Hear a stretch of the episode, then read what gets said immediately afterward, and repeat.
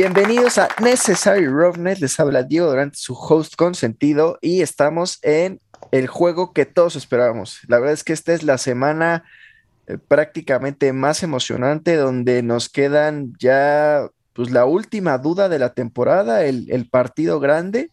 El siguiente programa vamos a tener pues, realmente nada más el resumen de todo lo que sucedió, ya cero dudas de qué iba a suceder, todo está por definirse este domingo.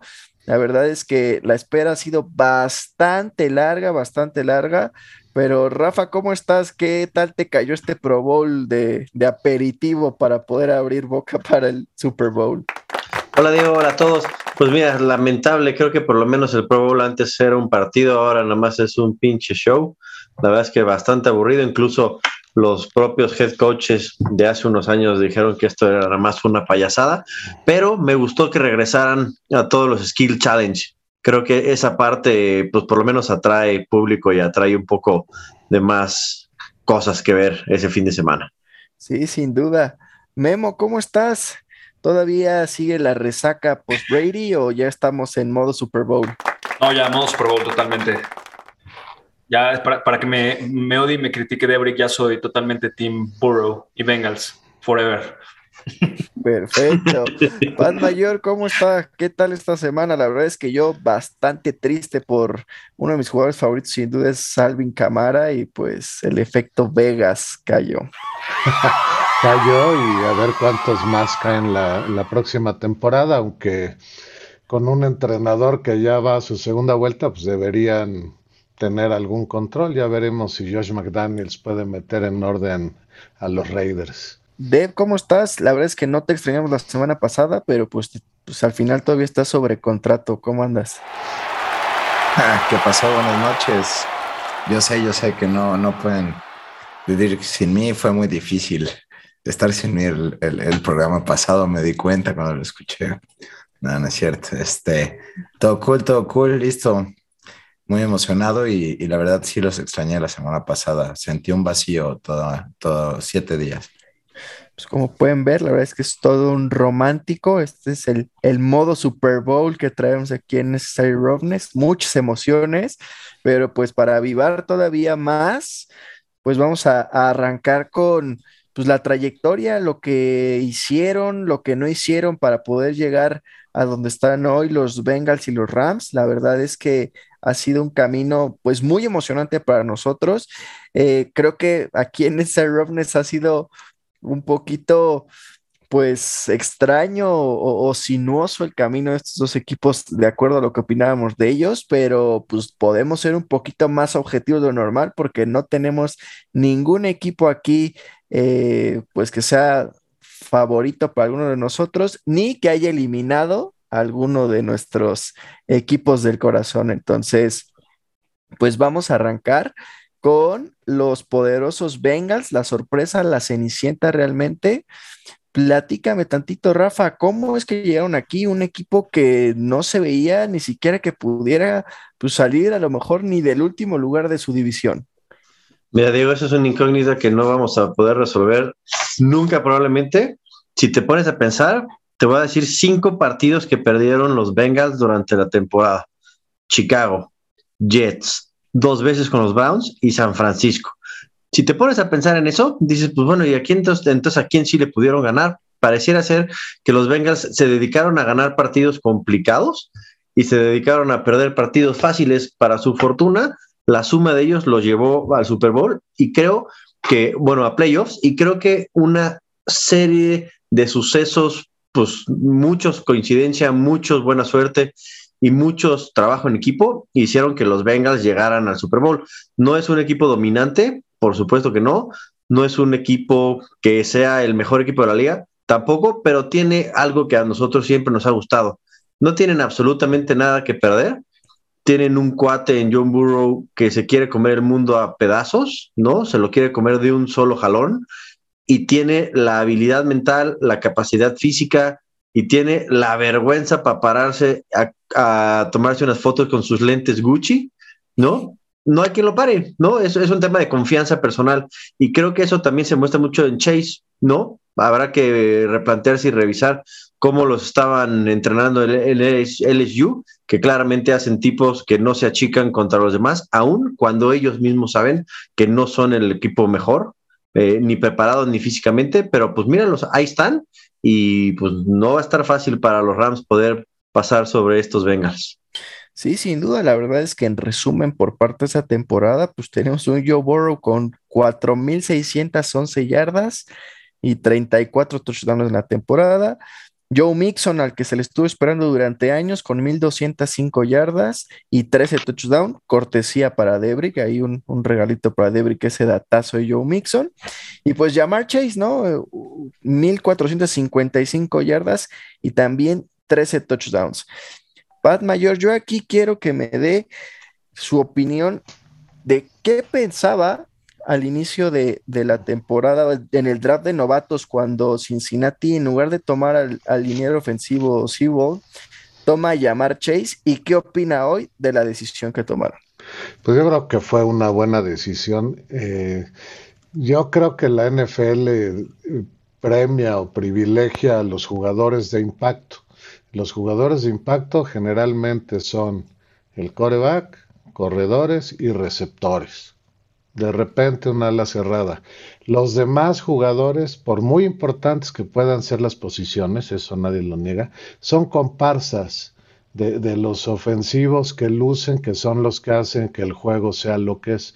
Entonces yo creo que sin duda, y viendo lo que hizo eh, llamar Chase esta temporada, pues fue la mejor decisión que podían haber tomado, ¿no? Porque puedes no tener al liniero de élite tal vez, pero la distancia entre un liniero muy bueno y uno regular bueno no es tanta como la distancia entre un receptor estelar contra un receptor que no agarra nada, ¿no? Ahí, ahí hay una diferencia mucho mayor, entonces es mucho más fácil tapar el hoyo si tienes un problema en la línea que si lo tienes en el cuerpo de receptores. Sin duda, la verdad es que ahí respalda totalmente la decisión que tomó la gerencia y el head coach eh, durante el, draft de novatos.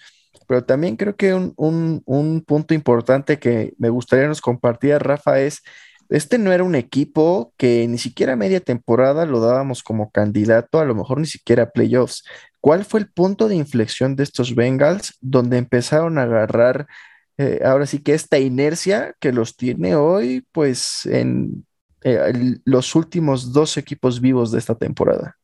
Pues mira, la verdad es que no lo sé, porque viendo, viendo su temporada, tampoco hay un punto en el cual a partir de ahí empezaron a ganar. O sea, como que se dedicaron a perder y a ganar durante toda la temporada, claramente un poco más inclinados hacia ganar, pero tampoco tienen un recordazo, o sea, tienen 13-7. O sea, pareciera que nunca hay, al menos en un punto en el que hayan agarrado una racha, pues nunca hay, digamos, esa racha. Finalmente la racha la agarran, maybe si quieres, después de postemporada, ¿no? Porque pues un partido antes de postemporada lo pierden contra los Browns, este, antes lo ganaron contra los Chiefs, uno antes lo ganan contra Ravens, pero perdieron contra 49ers y perdieron contra los Chargers. Yo creo que este equipo eh, sintió como muy cerca que no, que no iban a poder ganar si no jugaban en equipo en el último partido contra los Browns. O sea, ya ahí en el 12-7, este, perdón, en el 13-6, fue cuando sintieron, creo yo, y les cayó el 20, de que sí eran un equipo que podía ganar, pero si se confiaban, ¿no? Les pasó por segunda vez en la temporada, se confiaron contra los Browns, eh, y creo que ahí mentalmente, tanto Burrow y compañía pasaron la página y dijeron, bueno, ahora sí, ya no estamos demostrando nada, nadie confía ni cree en nosotros, porque pues sí, ahora sí, a partir de ahí no vamos a volver a perder, ¿no? Pero antes de eso, hoy llevan tres partidos seguidos ganados en playoffs creo que nunca llegaron a más de tres partidos en la temporada seguidos ganados. Entonces, ahorita están en su mejor racha de la temporada.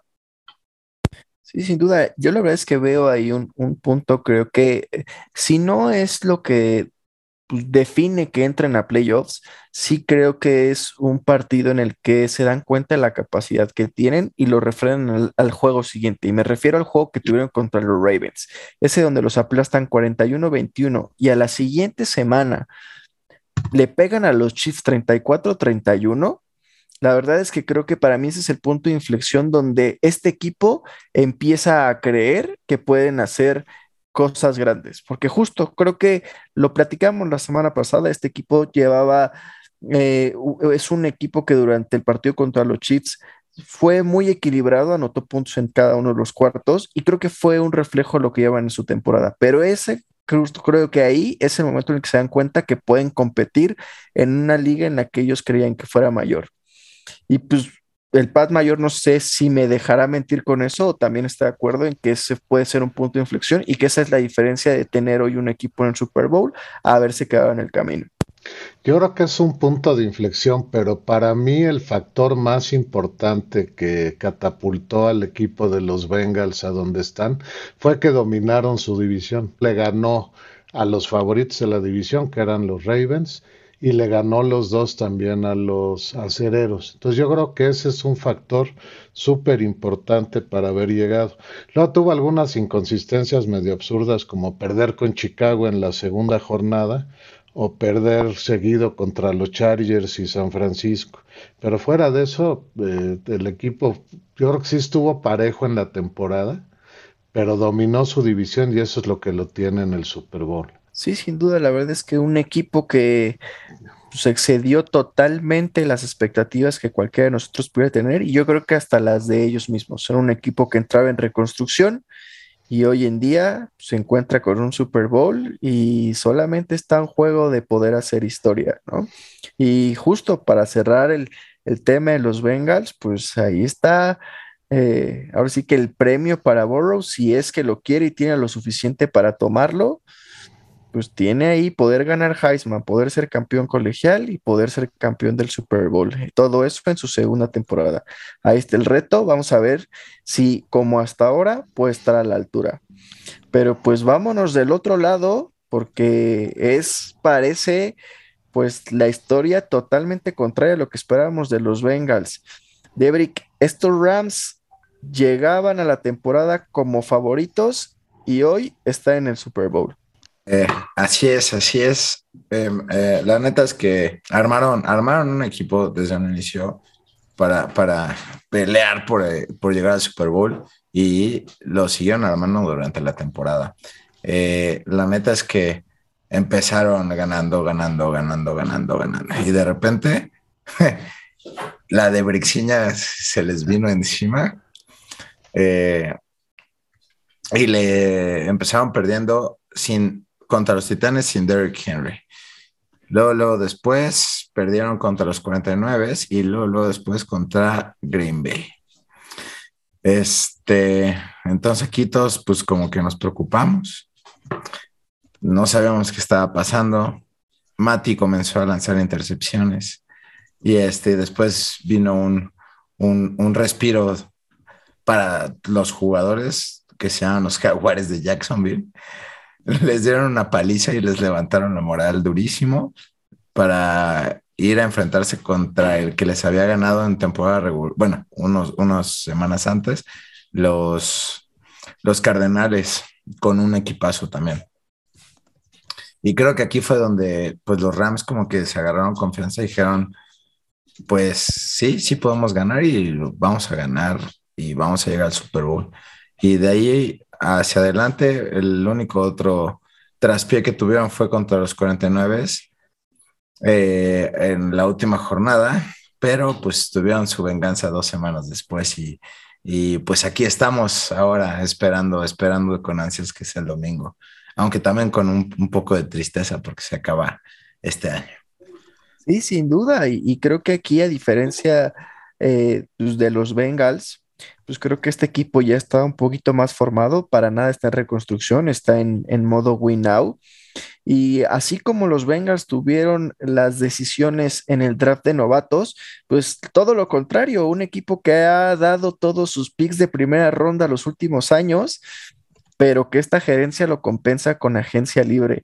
Memo, platícame, así como los Bengals tomaron esas decisiones de no ir por un liniero ofensivo e ir por un, eh, por un wide receiver, ¿Qué sucede con las decisiones? ¿Qué, ¿Qué, impacto tiene esta gerencia en tener hoy la oportunidad de ganar ese Super Bowl? Eh, su pick de Odell Beckham Jr. fue una de las mejores opciones que pudieron tener y la verdad es que lo cuadraron, lo disciplinaron, el tipo se inspiró y hubo grandes resultados, ¿no? Eh, tanto así que en, el, en, ese último...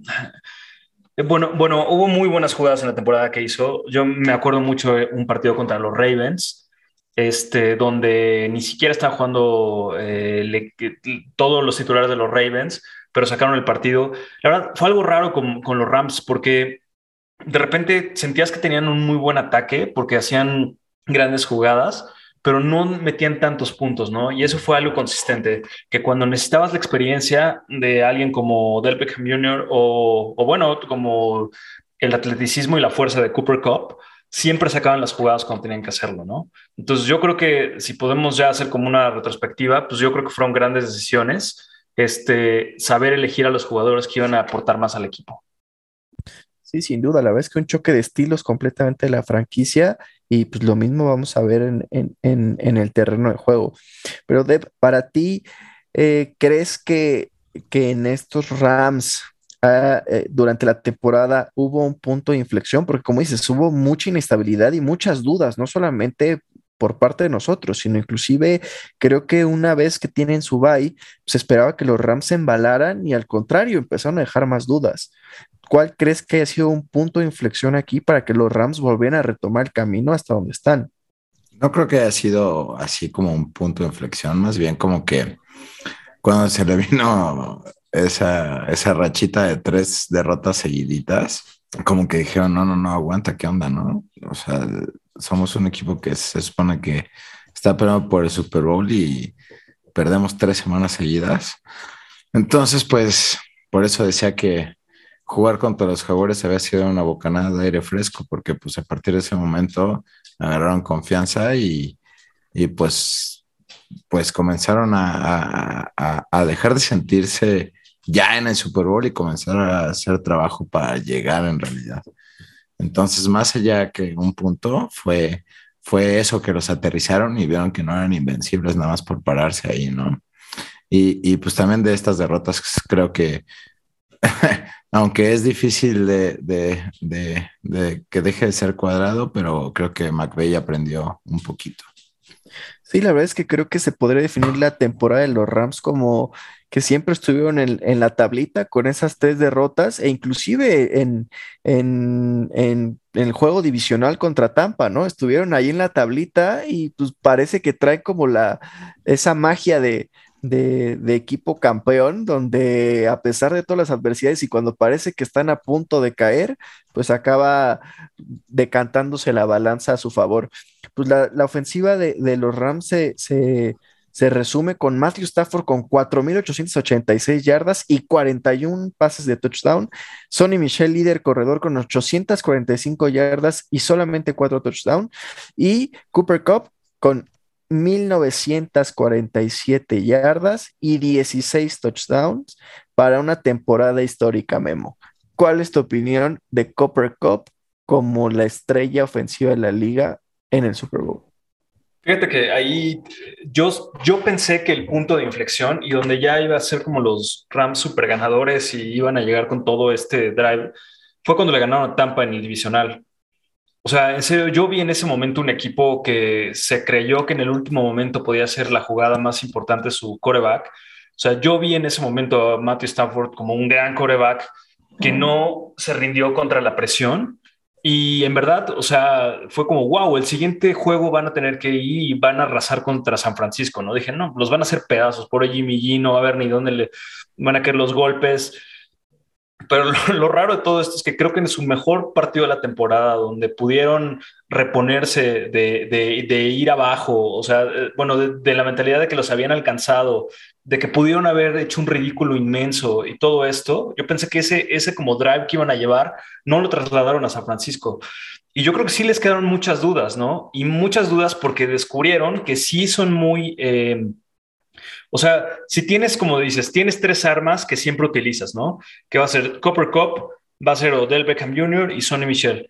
Pues la verdad es que no se, no se ve tan difícil parar por ahí. Entonces, no, digo, es un jugadorazo Copper Cup. A mí me encanta lo que está haciendo y creo que tiene una trayectoria impresionante por delante, pero no sé qué tanto les va a alcanzar para el Super Bowl. Y aquí justamente mencionaste una pieza que creo que ha pasado intrascendente tanto en nuestros análisis como en la mayoría de los ojos de la gente. Y Debri, creo que Sonny Michel es una de las ediciones más importantes en agencia libre durante la temporada. A lo mejor cuando se hizo no se esperaba que tuviera este impacto, pero luego de haber perdido en, el off-season a K-Makers y durante la temporada Darrell Henderson, Darrell Henderson, pues acaba siendo un pilar. ¿Qué tan importante fue esas pequeñas decisiones llamadas Sonny Michel para estos Rams en el Super Bowl? Parece que se les olvida, ¿no? No, no es cierto. No, sí, sí, la neta es que desde un inicio dije que, que Sonny Michel era un gran ad y, más, más porque pues ya sabíamos que iba a estar out makers ¿no? Eh, de hecho, los últimos, bueno, juegos de playoffs que ya regresó K-Makers, que ya, sí, que ya regresó K-Makers, pues ya sabemos lo que pasó, fombleó la bola, eh, y la verdad es que aunque me gusta K-Makers, creo que tiene que estar jugando más Sonny Michel, ¿no? Porque además de todo fue el que se rifó en los momentos difíciles y fue el que estuvo ahí y funcionó. Entonces, este, pues si la línea ya está acostumbrada un poco a jugar con él, pues no tienes por qué cambiar las cosas, ¿no? Está bien que juegue K-Makers y nadie va a dudar de ese talento que tiene, pero creo que el workload lo debe traer este Sonny Michel. Fue, fue un gran, gran adquisición a principios de año, gracias a los Patriotas, por cierto. Lo que creo que venía de un equipazo, ¿no? No me acuerdo de cuál, pero. Como no podíamos quedarnos sin hablar de sus benditos patriotas, aunque sea en el, en el programa El Super Bowl, ahí tuvieron su, su pequeña aparición. Pero pues la verdad es que la, la temporada de los Rams se puede resumir como una gerencia y, y un equipo de cocheo que han sabido tomar las decisiones importantes en el momento justo y, con la, y acomodar el rompecabezas para hoy, pues pelear por lo que tanto habían ansiado, ¿no? inclusive el poderse levantar de esa derrota tan dura contra los Patriotas hace un par de años en el Super Bowl y hoy tener la oportunidad pues, de su revancha eh, personal como equipo para poderla pues, levantar el, ansiado trofeo. Pero pues vámonos directo a pues poder analizar este súper, súper, súper juegazo que nos espera el domingo. Rafa, el equipo Cenicienta contra el Dream Team de los veteranos, hoy o nunca. Es correcto, justo lo dices bien, Leo, es hoy o nunca. Creo que los Rams otra vez son ese equipo que pues ya lo vimos dominar una temporada completa y hacer el ridículo en un Super Bowl contra otro que hizo el ridículo, pero por lo menos terminó ganando en aquel lamentable y triste sexto Super Bowl de Tom Brady con los Pats. Pero pues ahí está, ¿no? Otra vez, ahí estaba el mejor equipo que los Rams habían tenido en quién sabe cuánto tiempo. Luego este, les construyen estadio, ahora les dan nuevo quarterback, los rellenan de estrellas, estrellas como Del Beckham, que yo sigo otra vez alzando la mano por él y, diciendo lo bien que, que, se adaptó cuando pensamos que era un pandillero más de los gigantes resultó que puede ser un cuate que trabaja en equipo. Claramente también ahí en McVeigh hay mucha, mucha madurez para tratar este tipo de jugadores. Seguramente tratar jugadores en un mismo equipo como Aaron Donald, como él, como Sonny Mitchell, no está fácil, ¿no? Y creo que los Rams lo están haciendo bien.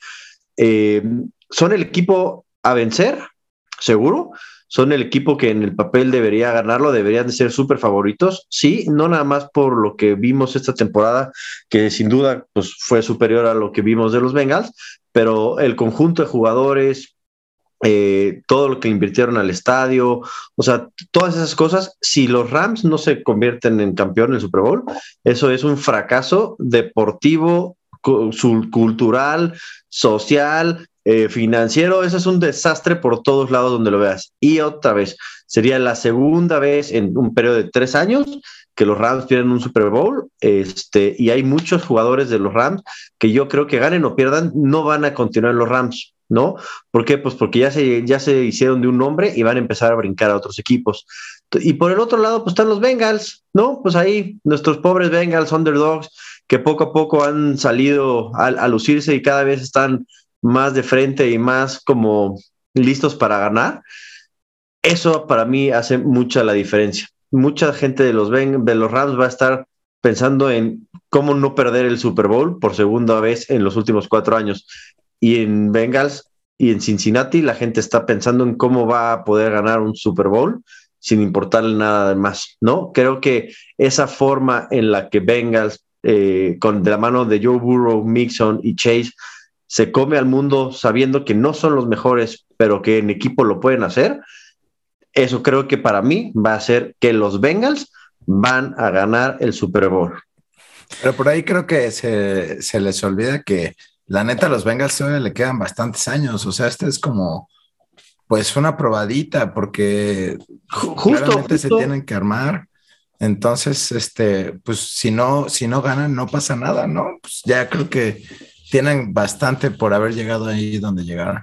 100%, pero cuando tienes esa mentalidad, sales a, hacer todo lo que tengas que hacer, no sales a cuidarte como probablemente lo van a hacer los Rams. Yo creo que yo confío, no sé si han visto los videos, McVeigh no se le olvida absolutamente nada. Es más, hay un video que le enseñan jugadas de hace quién sabe cuántos años, le dicen en qué jugada y en qué partido y el güey sabe perfectamente qué pasó. Esperemos que así de bien se acuerde lo mal que jugó el Super Bowl contra los Pats y esta vez por lo menos metan más de 10 puntos. Fíjate, yo ahí apoyando lo que dice Rafa, eh, creo que una de las cosas que está como interesantes es que a, Matthew Stafford le, le tomó 13 años para llegar a un Super Bowl habiendo sido el first pick de, Detroit, ¿no? Y a Joe Burrow le tomó dos años llegar al Super Bowl, también siendo el first pick de, los Bengals. Y lo que, se, lo que se me interesante aquí es que a lo mejor si ves en retrospectiva tu carrera, creo que, bueno, ahorita por ejemplo, eh, había ganado creo un partido de playoffs eh, Stafford antes de, antes de esta temporada, ¿no? O creo que ni siquiera uno, ¿no? Nunca había llegado a, playoffs. No, a playoffs llegó dos veces. Sí, sí había llegado. Pero no ganó ninguno, ok. No, exacto. Entonces, yo creo que también él, o sea, por más como experiencia que tenga y todo, yo creo que sí le están temblando un poquito las patitas. Porque si no consigue ahorita el título de Super Bowl, ya es un jugador maduro, un jugador maduro que tendría que estar llegando a esos, a esos como oportunidades. Entonces, yo creo que va a salir muy nervioso sabiendo que a lo mejor puede ser su última oportunidad por justamente todo lo que están diciendo, ¿no? Que estos Rams quizá no tienen la continuidad que van a tener los jóvenes Bengals en el futuro, ¿no? Y pues yo creo que sí, o sea, a mí lo que no dijeron y yo creo que sí fue como un punto de inflexión en la temporada para los Bengals fue cuando le ganaron a los Chiefs en ese 34-31 que criticamos muchísimo pero la verdad, lo que hicieron muy bien los Bengals fue responderle todos los puntos que les habían metido los Chiefs. Y, supieron de alguna forma u otra eh, reponerse de esa presión que tenían, ¿no? Entonces, la verdad es que que los ataquen no les molesta tanto y lo pueden volver a hacer y, lo y pueden regresar los puntos. Entonces, eh, pues también del otro lado de los Rams, yo no he visto que cuando necesite Stafford, o sea, cuando se, cuando se embala y empieza a, arrasar, arrasan bien. Pero creo que solamente en el juego de, creo que fue en el de Tampa, donde realmente después de que los alcanzaron, pudo reponerse. Entonces, el juego mental de los corebacks va a ser muy importante y yo creo que aquí sí tienen las de perder Stafford. Al final lo dijo Rafa, esto es un Super Bowl y la presión está para ambos lados y al final creo que esa experiencia que pueda tener de más el equipo los Rams, pues creo que puede ser clave, aunque el Pat Mayor por ahí dice que el dinero no compra campeonatos. Bueno, ojalá que no compre campeonatos, ¿no? Y, la verdad es que tú dijiste, Diego, algo muy cierto hace rato, que los Rams están en win mode. O sea, tienen que ganar ahorita porque para el año que entra tienen un problema muy serio con el límite salarial. Eh, están 8 millones arriba ahorita del límite salarial para la temporada próxima y eso considerando solo 46 jugadores, no el roster de 53. Entonces eh, van a tener que dar de baja algunos jugadores buenos porque no van a tener cómo pagarles. Entonces esta es la oportunidad en que los Rams pueden ganar. Ahora, lo que decía Guillermo de Stafford y de Joe Burrow, pues claramente Stafford es un buen coreback, pero no es un coreback de élite. Joe Burrow sí va a ser un coreback de élite. Y yo creo que eso se ha notado en el espíritu que le ves a los bengalíes cuando juegan. ¿sí? A los Rams los ves como un equipo, yo lo veo como sin mucha no sé, sin mucha alegría de jugar, excepto tal vez OBJ, que ha sido una gran sorpresa para todos ahí, ¿no? Pero los Rams, en cambio, los ves eh, platicando entre ellos, echándose porras, dándose ánimos, el detalle que contamos del pateador en el juego de divisional, si se acuerdan, ¿no? Entonces, todo, todo eso me hace a mí pensar que tiene mucho mejor ambiente el equipo y eso es labor muy importante del entrenador. Entonces, yo creo que a pesar de que el dueño de los Rams le ha metido dinero en serio, si nadie sabe la historia de Stanley Cranky, búsquenlo en Google porque es muy interesante cómo hace dinero este tipo. Pero ojalá que no ganen los Rams porque yo creo que tienen más mérito deportivo los bengalíes que los Rams. Pues ahí la verdad es que pues, pues, ahora sí que eh, en gusto se rompen. Dejó sin palabras a Diego. Sí, sí, la verdad es que yo sí estoy muy contrariado porque sí, también yo era de la idea de que el dinero no compraba campeonatos, pero pues también era de la idea que un equipo que venía de ser último en su división y de dos años muy malos, pues tampoco, o sea, un equipo de la NFL no se reconstruye así pero tomando de partida el tema de los Rams, pues hoy vemos lo que pasa con los Saints, o sea, los Saints le apostaron todo al win now, lo ganaron en su momento, lograron ganar la Peyton Manning, pero desde ahí traen arrastrando una deuda impresionante y hoy están en una crisis brutal donde se quedaron sin coach. El coach dijo, sálvese quien pueda porque este cap space va a deshacer todo lo que se ha hecho durante muchos años. ¿Sabes cuál es el cap space de los Santos para el año que entra?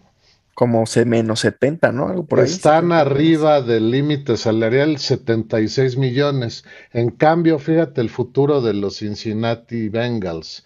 Están abajo del salary cap por casi 56 millones de dólares. Todo lo que van a poder hacer. Sí, sí, sin duda lo, dijo el, el, Pat Mayor. O sea, aquí o ganan los Rams ahorita o se olvidan prácticamente de, toda la inversión que hicieron durante muchos años, ¿no? Pero, pues, eh, estos Bengals, dijo Debrick hace un ratito, ¿no? ¿Qué futuro les espera? O sea, está brutal ese cap space más lo que ya tienen ahorita formado. O sea, tienen para generar, pues no una dinastía, porque esto es la NFL, pero pues sí ser contenientes durante mucho, mucho, mucho tiempo.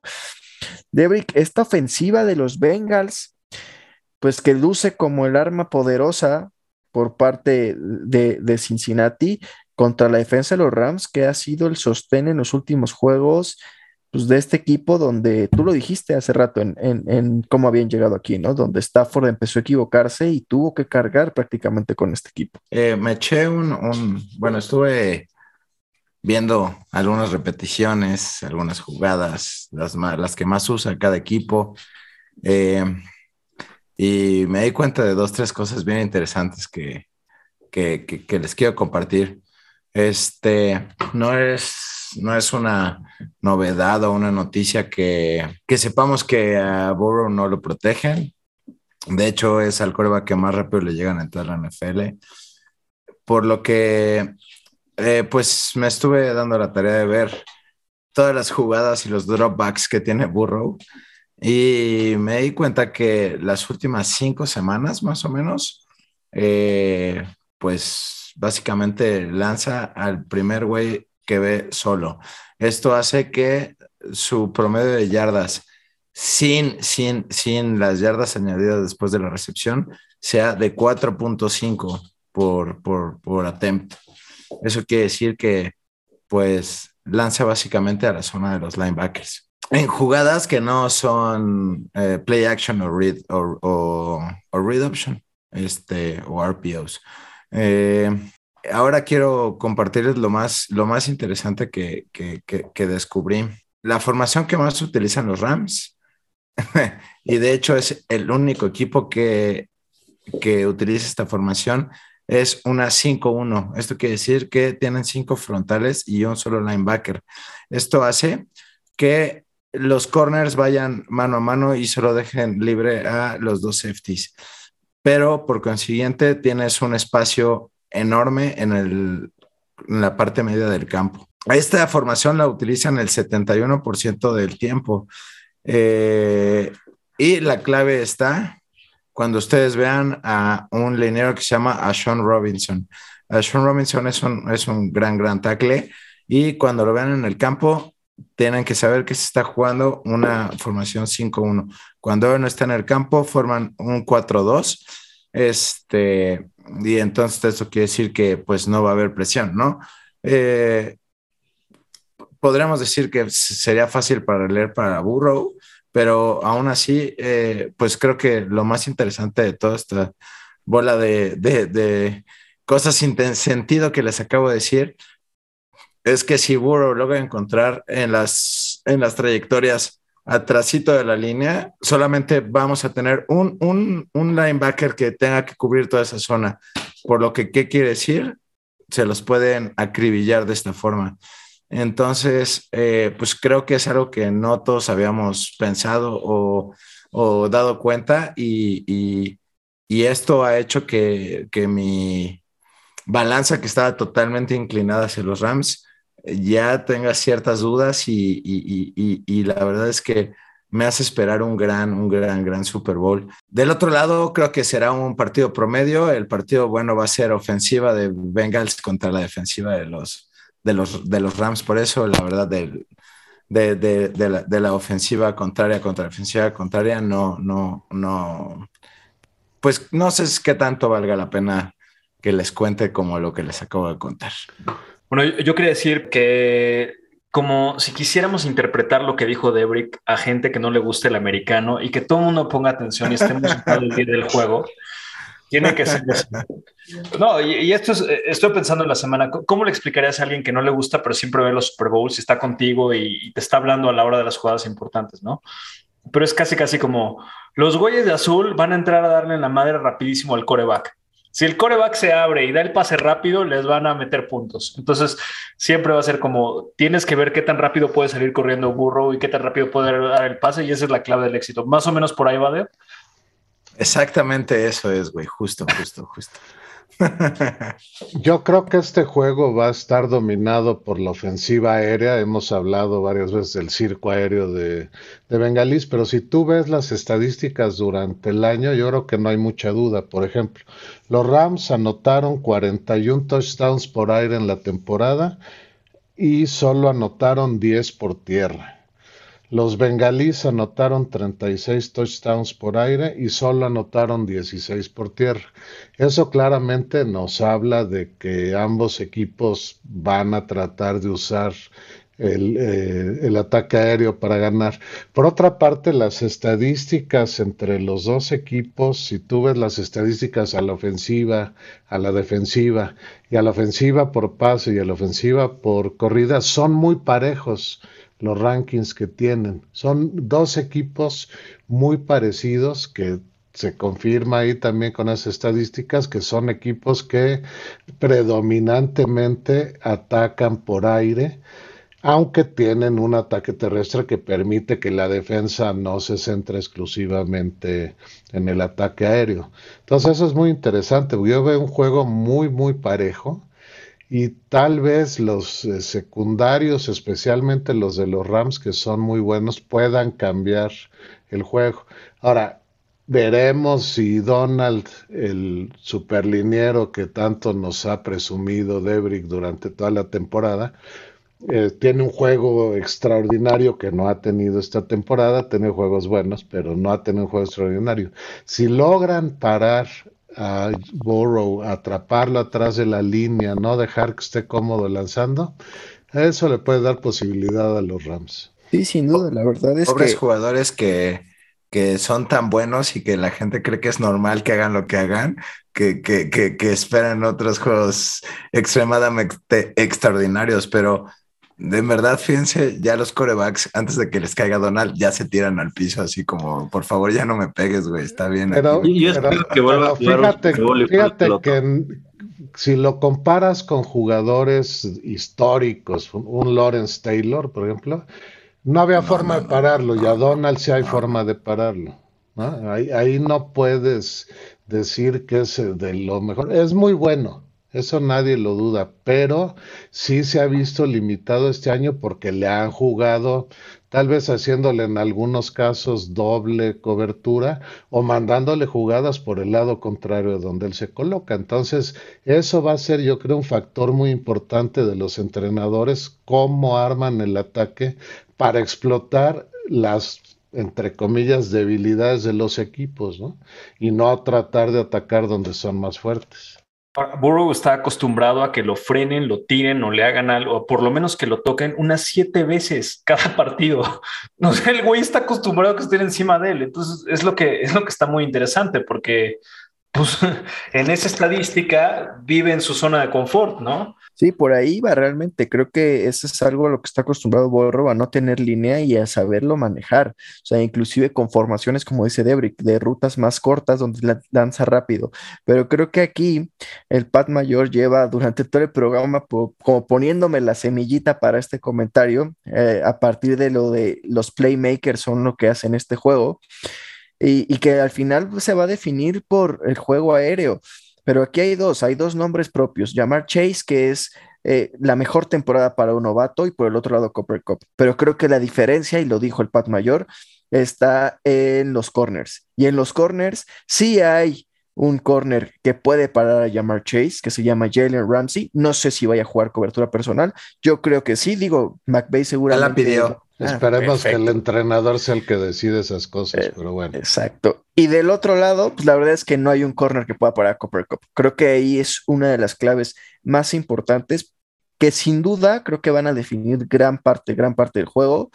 Y creo que aquí, pues va a ser un, una oportunidad para estos Bengals de dar, de realmente dar un golpe en la mesa con no lo que se espera de ellos. Al final van a tener que aparecer aquí T. Higgins, va a tener aquí que aparecer Joe Mixon y sobre todo me parece que el staff ofensivo de cocheo para poder cambiar ese plan de juego. Justo lo dijo Debrick, eh, cada vez que entra ese liniero es esa jugada, pero no ha habido un, un equipo en la temporada que haya podido quitarle a llamar Chase a esa ofensiva. Oye, algunos datos para ratificar algunas cosas que se han dicho, ¿no? Cincinnati, les voy a dar tres estadísticas de cada uno de los equipos muy rápidamente.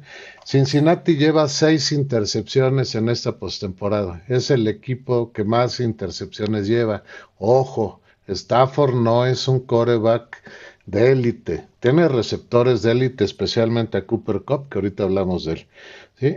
Por otra parte, ha llegado tres veces el equipo de Cincinnati a, finales de conferencia y nunca ha perdido una.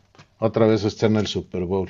Y la dupla de Burrow y Chase en 33 juegos desde 2019 para acá, obviamente contando colegial y profesional, han metido 34 touchdowns en 33 juegos. Así que podemos esperar que hagan algo. Por el lado de los Rams, también les voy a dar tres eh, estadísticas un poco aburridas porque todas tienen que ver con un señor que se llama Cooper Cup. Cooper Cup es el único jugador en la historia que ha tenido 11 o más recepciones en un juego de campeonato con 140 yardas o más y dos touchdowns. El único en la historia. Y con Cooper Cup para otro factor importante para ver el resultado. Los Rams van 13-1 cuando Cooper Cup logra anotar al menos un touchdown y van 2-4 cuando Cooper Cup no anota. Así que pues eso es algo que hay que estar vigilando. Por ahí creo que también tienen un récord de eh, la única dupla de receptores con más de 10 targets en un juego. Y ojo, porque va bien McVeigh desde que tomó la rinda de los Rams, si se va al medio tiempo con ventaja, nunca ha perdido. Entonces, cuidado donde esos Rams se vayan ganando. Pero, ojo, que del otro lado está el equipo que ha roto todos esos récords y se lo rompió a, no a un equipo cualquiera, se lo rompió a esos Chiefs que eran imbatibles en su estadio. Entonces, cuidado porque todas estas marcas que tienen los Rams, si hay un equipo con los que puede correr peligro todo esto que han logrado, sin duda son estos Bengals que, como bien dijo Rafa, juegan como si no hubieran mañana y no tienen nada que perder en este Super Bowl. Parten como víctimas y si acaban derrotados, nadie les va a criticar su temporada, cosa que los Rams también tienen esa bolsa de presión encima, Rafa. Sí, sí, anda callado Rafa, anda preocupado, no sé. No, totalmente. Y, aquí creo que es importante vaya a recalcar esa, esa misma parte. Es la historia de los playoffs siempre es diferente a la historia de las temporadas regulares. Y si bien la experiencia en el Super Bowl y la experiencia en los playoffs es sumamente importante, el tener algo como lo que tienen hoy los Rams es todo lo que los Rams pueden llegar a perder si pierden el partido eso muchas veces va a jugar mucho más en contra que lo que podría beneficiarte. Finalmente, para su buena o mala ventaja, tienen, como decía Memo hace rato, tienen a un coreback que estuvo ahí años enteros en un equipín ahí siendo un don nadie. Y entonces tú tampoco mentalmente te, te vuelves un jugador, pues mentalmente listo, ¿no? Burro nunca ha sido un jugador que no llegue a los playoffs. Entonces, yo sí creo que va a ayudarles más el no tener nada que perder a los Bengals que tener todo por perder a los Rams. Yo insisto, yo voy con los Bengals. Aunque decimos, perdón, perdón, aunque decimos que no puedes toda la temporada con solamente los últimos juegos de los playoffs y esto. O sea, la verdad, si alguien no vio toda la temporada y solamente vio los playoffs, jamás va a pensar que los Bengals vienen como la Cenicienta. O sea, le ganaron a Tennessee y le ganaron a los Chiefs. Y eso, o sea, y justamente creo que deberíamos de comprar esto, ¿no? Porque sí pudieron frenar a Mahomes y a Hill y a, vaya, a los Chips jugando bien. Entonces creo que eso tiene muchísimo mérito y se tiene que ver este próximo domingo. Y también pudieron frenar la carrera de Henry y del equipo que había construido Tennessee para poder correr y la verdad es que ahí fue toda la presión hacia el coreback eh, que hicieron que se equivocara Tannehill ah. durante toda la temporada. este, entonces se ve muy bien. Y la verdad es que si nos ponemos a pensar en los últimos dos juegos de los Rams, no fueron buenos. O sea, casi le saca el partido Brady. Estuvo a nada de hacerlo y solamente porque ese, última, ese último drive de Stafford y Cobb fue una maravilla. Y, y no fue Brady, fue la defensa de los bucaneros. No, no, claro. Bueno, pero el ataque también que dieron. No, importa, vamos a poner a hablar de él ahorita. Lo importante es que casi le sacan el partido. Y sí, la, defensa fue muy buena, ¿no? Y contra San Francisco, la verdad es que no se vieron bien. O sea, ¿cuántas veces te encabronaste, Debri, que estuviera a punto de perder los Rams durante el partido? O sea, fue una cosa. Sí, sí, es real, güey.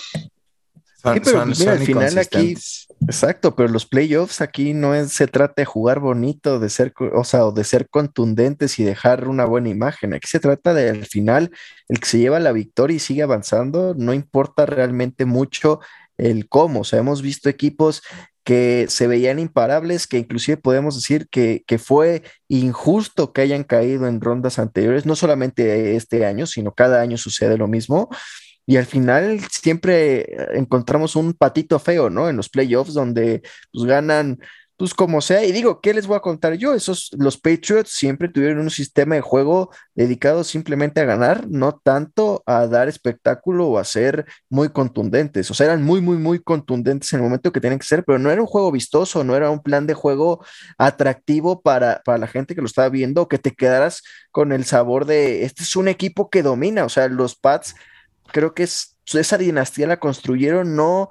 diciendo son, son un equipo impresionante, sino lo que le daba esa, ese mote de equipo impresionante eran los títulos que conseguían, no la forma en que lo hacían, sino ya que llegaban al resultado, todo ese cúmulo de buenos resultados es lo que generó la dinastía, no porque tú dijeras que tienen un equipo espectacular. Y hoy lo vemos con Patrick Mahomes. Patrick Mahomes lleva siendo una dinastía en nombre de muchos comentaristas durante los últimos cuatro años, sin embargo, solamente ha jugado dos Super Bowls y ha ganado solamente uno. Entonces, pues realmente aquí en playoffs, esto es un juego de equipo y es un juego en el que lo va en el que no importa cómo lo ganes, al final tienes que salir con la victoria, sea se haya visto bonito o no, y que creo que esto refuerza también algo de lo que dijo Rafa, que es el tema del aprendizaje. Y aquí pasamos a McVeigh y el error que cometió en ese justamente ese partido contra los Patriots, es donde creo que es algo que sí ha demostrado que se llevó el aprendizaje de ese Super Bowl en donde cayó,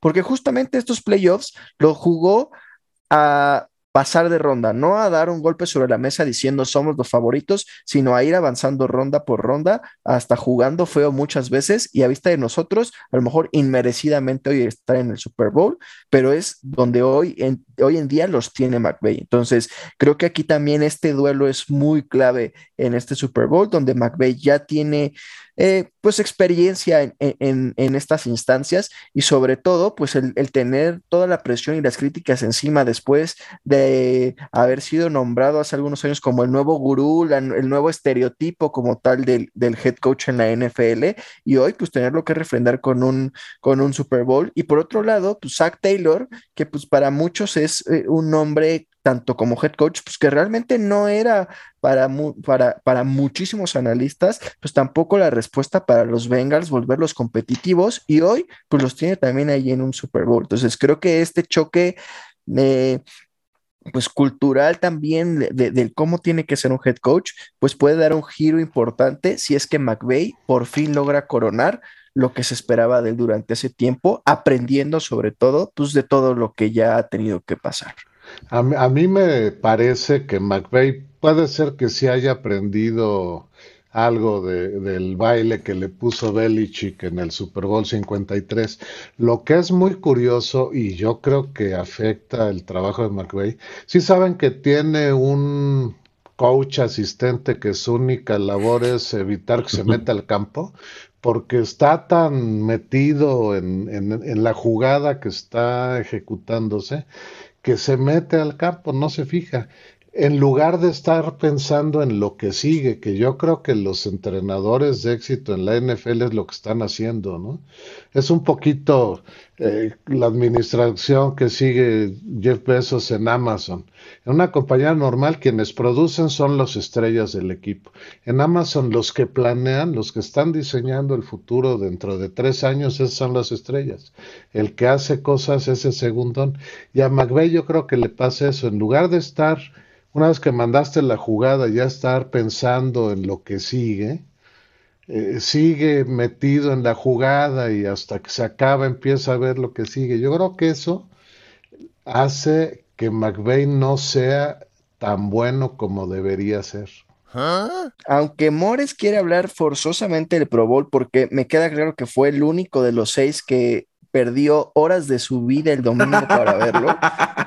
pero por, por consenso, la verdad es que no lo vamos a permitir en este podcast, no vamos a permitir por ahora, hasta que cambie de formato que hablemos del Pro Bowl.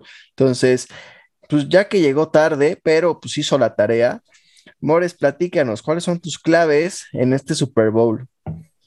Eh, bueno, primero que nada, no, no vi el Super Bowl, digo el Pro Bowl, nadie lo vio, este, yo no fui una de esas personas, eh, pero me dio mucha curiosidad todo lo que estaba subiendo en redes sociales y empecé a ver que, que no tacleaban, las intercepciones, este, es, eso me llamó la atención y vi que sí hicieron como juegos de destreza en la semana antes del Pro Bowl, que creo que es mucho más llamativo que el partido en sí, ¿no?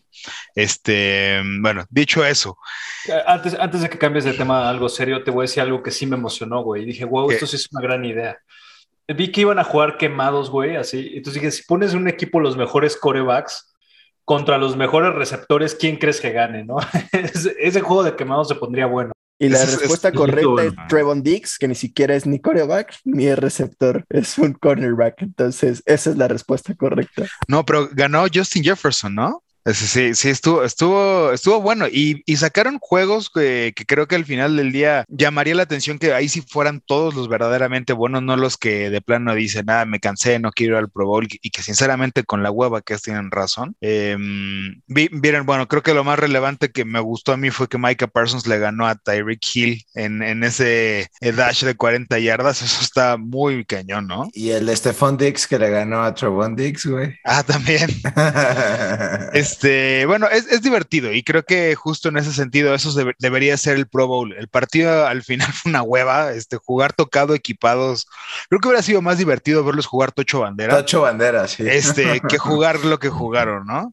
Eh, era, así me parecía ridículo ver a los linieros este, levantarse, pero bueno, eh, estoy hablando demasiado de un partido que no le Justamente lo que decir, aquí la verdad es que al productor no lo pasamos por donde se nos antoja a todos, pero pues ya que nos metió un regañón el productor, por eso ahora sí, pues danos tus claves del Super Bowl antes de que nos corten la transmisión absolutamente a todos, porque ya están las tijeras asesinas ahí en pantalla. ¿Cuáles son las claves? A mi gusto, lo que pueda hacer eh, Mixon y Michelle van a ser eh, claves en el partido porque en otros, en otros renglones los veo parejos. Eh, quitando que la defensa de Rams es en el papel mucho más poderosa que la de Bengalíes. Y al pensar que las dos ofensivas tienen mucho potencial, siento, y, creo que pueden tener un gran partido el fin de semana como los pueden apagar, este, con un chasquido de dos, como le pasó a los bengalíes a lo largo de muchos partidos de su temporada. Este, sí creo que el juego terrestre que logren, que logre poner a Stafford y, Burrow en su backfield va a ser clave para que puedan establecer ofensivas que los lleven a generar puntos, ¿no? Vi una, no sé si ya la mencionaron, una estadística increíble del, del Super Bowl, que los corebacks que se llaman Joe tienen, es el nombre que que más, la segunda, que es el nombre que dos veces, que, ¿cómo se dice? El segundo nombre que más veces ha jugado el Super Bowl. Joe Namath, Joe Burrow. Joe Montana. Y, Joe Montana, sí. Eh, el primer lugar. Joe, es Joe Brady. Ya ven, hasta se olvidan del buen Joe Flaco. Joe Flaco. Ah, neta, pero bueno, Joe Flaco no fue Heisman.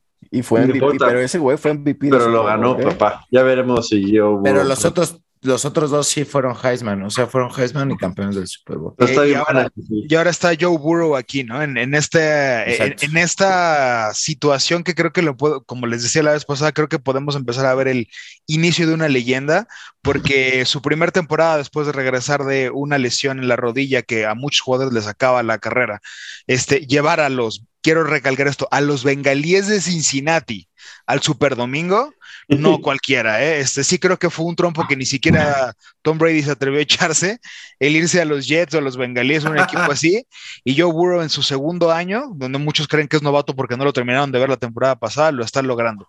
Entonces, eso que creo que también Burrow eh, a este punto ha logrado lidiar con la presión de, de vencer a los Steelers, de vencer a los jefes, bueno, Steelers en temporada, a los jefes en este, bueno, primero a los Titanes en, en, el Wildcard, luego a los jefes en Arrowhead, este puede que llegue sin nada de presión, a diferencia de Stafford, que es un coreback por el cual intercambiaron este, a, Jared Goff, por el que de verdad hipotecaron este, mucho de lo que estaban buscando en general el equipo. Creo que el equipo de Rams tiene mucha más presión y ahí puede que también sea la segunda clave. Después del juego terrestre, qué, qué tan presionados se puedan ver eh, a, través de cómo se vaya desarrollando el juego, ya sea por errores por aciertos de, los contrarios. Y como punto final, eh, la verdad es que yo sí estoy esperando el medio tiempo. Sé que muchos de aquí no les gusta, no lo van a ver. Hace mucho tiempo que a mí no me llamaba tanto la atención los artistas que están y lo voy a ver.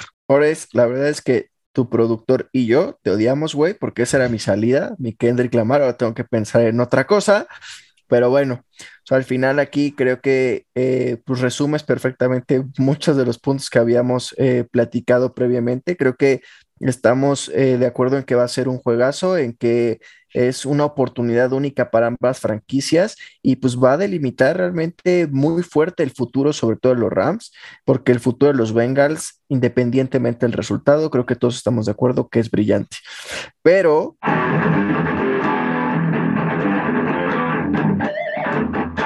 como aquí pues, no somos eh, tibios y nos gusta comprometernos, entonces cada uno de nosotros pues, tiene que decir quién va a ganar y el MVP del Super Bowl. Entonces, pues Rafa, jálale. Bengals, Joe Burrow. Bien. Mores. Rams, Cooper Cup. Ok. Memo. Bengals, Joe Burrow. Debrick. Rams, The Aaron Donald 99. o sea, ya esta es la, última bala que le quede en, todo, lo que lleva de temporada de Ebrick, la va a gastar en el Super Bowl. Pues sí, güey, o sea, al final te tienes que morir con la tuya, güey, aunque te cueste la vida. Paz Mayor. Bengals, Llamar Chase. Yo voy Rams y el MVP va a ser T. Higgins. Después de muchos años va a haber un MVP que no haya ganado el Super Bowl. Creo que T. Higgins, después de que vayan a secar a Chase, va a tener el mejor juego de su carrera en un Super Bowl. 3-3, pues la verdad es que muy, muy, muy disputado Pues esto. qué, El- los que pierdan le pagan la carnita asada a los que ganen o qué? Que sea un anime y sí, yo voto sí. Jala, jala. ¿eh? Todo sí, pues ahí está. La siguiente comida, reunión, junta de producción de Necessary Roughness correrá a cuenta de el De los Bengals. Super Bowl. Con, con- con mis 100 dólares que le voy a ir a meter en el Caesars el domingo a los Bengals, con eso ganamos. El Aaron Donald Claro. Pues mira, no me preocupa, Rafa, la neta, que vayas a Las Vegas, güey. Lo que me preocuparía es que Debrick fuera, güey. O sea, porque a partir de que Debrick fue, güey, a Los Ángeles, la neta, todo esto se vino abajo. güey. O sea, los Rams favoritos dejaron de ser los Rams favoritos, güey. Entonces, mientras Debrick no salga de su casa, güey, de aquí a lunes, o sea, la verdad es que no tenemos problemas. No hay problema, güey, porque Valen va a traer su playerita de los Aaron Rams, Donald. de Aaron Donald. Ya, ya sabemos qué pasa con esos pequeños detalles. Además, ya lo dijeron los Simpsons, güey, van a ganar 34-31 los bengalíes a un equipo de Los Ángeles. Ya veremos. ¿En qué capítulo fue eso, güey? Eso no. No sé, güey, pero justo es como contra los Chargers, pero dice Chargers además de Los Ángeles, güey. Ah, Sí, dice verdad. Chargers. Pero entonces en vez de logo dice nada más LA. Ya está viciado, güey. Entonces, los, no existe todavía. Se va a escribir esta historia. Esta historia todavía no está escrita. Cerramos nuestro capítulo previo al cierre final de la temporada, porque sin duda nos vamos a ver aquí la siguiente semana con un programón y obviamente, pues con tres caras largas totalmente por tener que pagar una comida y quedarse totalmente retratados y tres que van a estar totalmente eufóricos. Pero pues mientras tanto, vámonos a disfrutar de esta semana que es por la que estamos esperando todo el año. Pues es hora de irnos, mi querido Rafa. Yo soy Rafa de Pina y esperemos que el próximo año se estrenen los Bengals con su nuevo tight end Rob Gronkowski. Venga, Memo, vámonos. Oh, ya deja al pobre Gronk retirarse en paz, güey, ya. Yo soy Guillermo Ponce y esperemos que este es el primero de muchos Super Bowls de Joe Burrow. Perfecto. Vámonos, Pat Mayor. Yo soy el Pat Mayor y espero que tengamos un buen Super Bowl, que ya nos merecemos uno que valga la pena. Venga, Debrick, vámonos. Sí, sí, justo yo soy Debrick y, y sí espero un Super Bowl de esos de finales de los 80s, principios de los 90s. ¿eh? Tiene potencial para lograrse. Venga, Mores. Yo soy Jorge Mores y hace mucho que no veía un Super Bowl tan refrescante en cuanto a generaciones. Así que creo que puede ser un parteaguas este, este partido. Yo soy Diego Dorantes y que no les mientan, que no hayan llegado los Niners, los Pats o los Steelers, no quita que sea un excelente partido de fútbol americano y que valga la pena verlo. Y esto fue Necessary Roughness Super Bowl.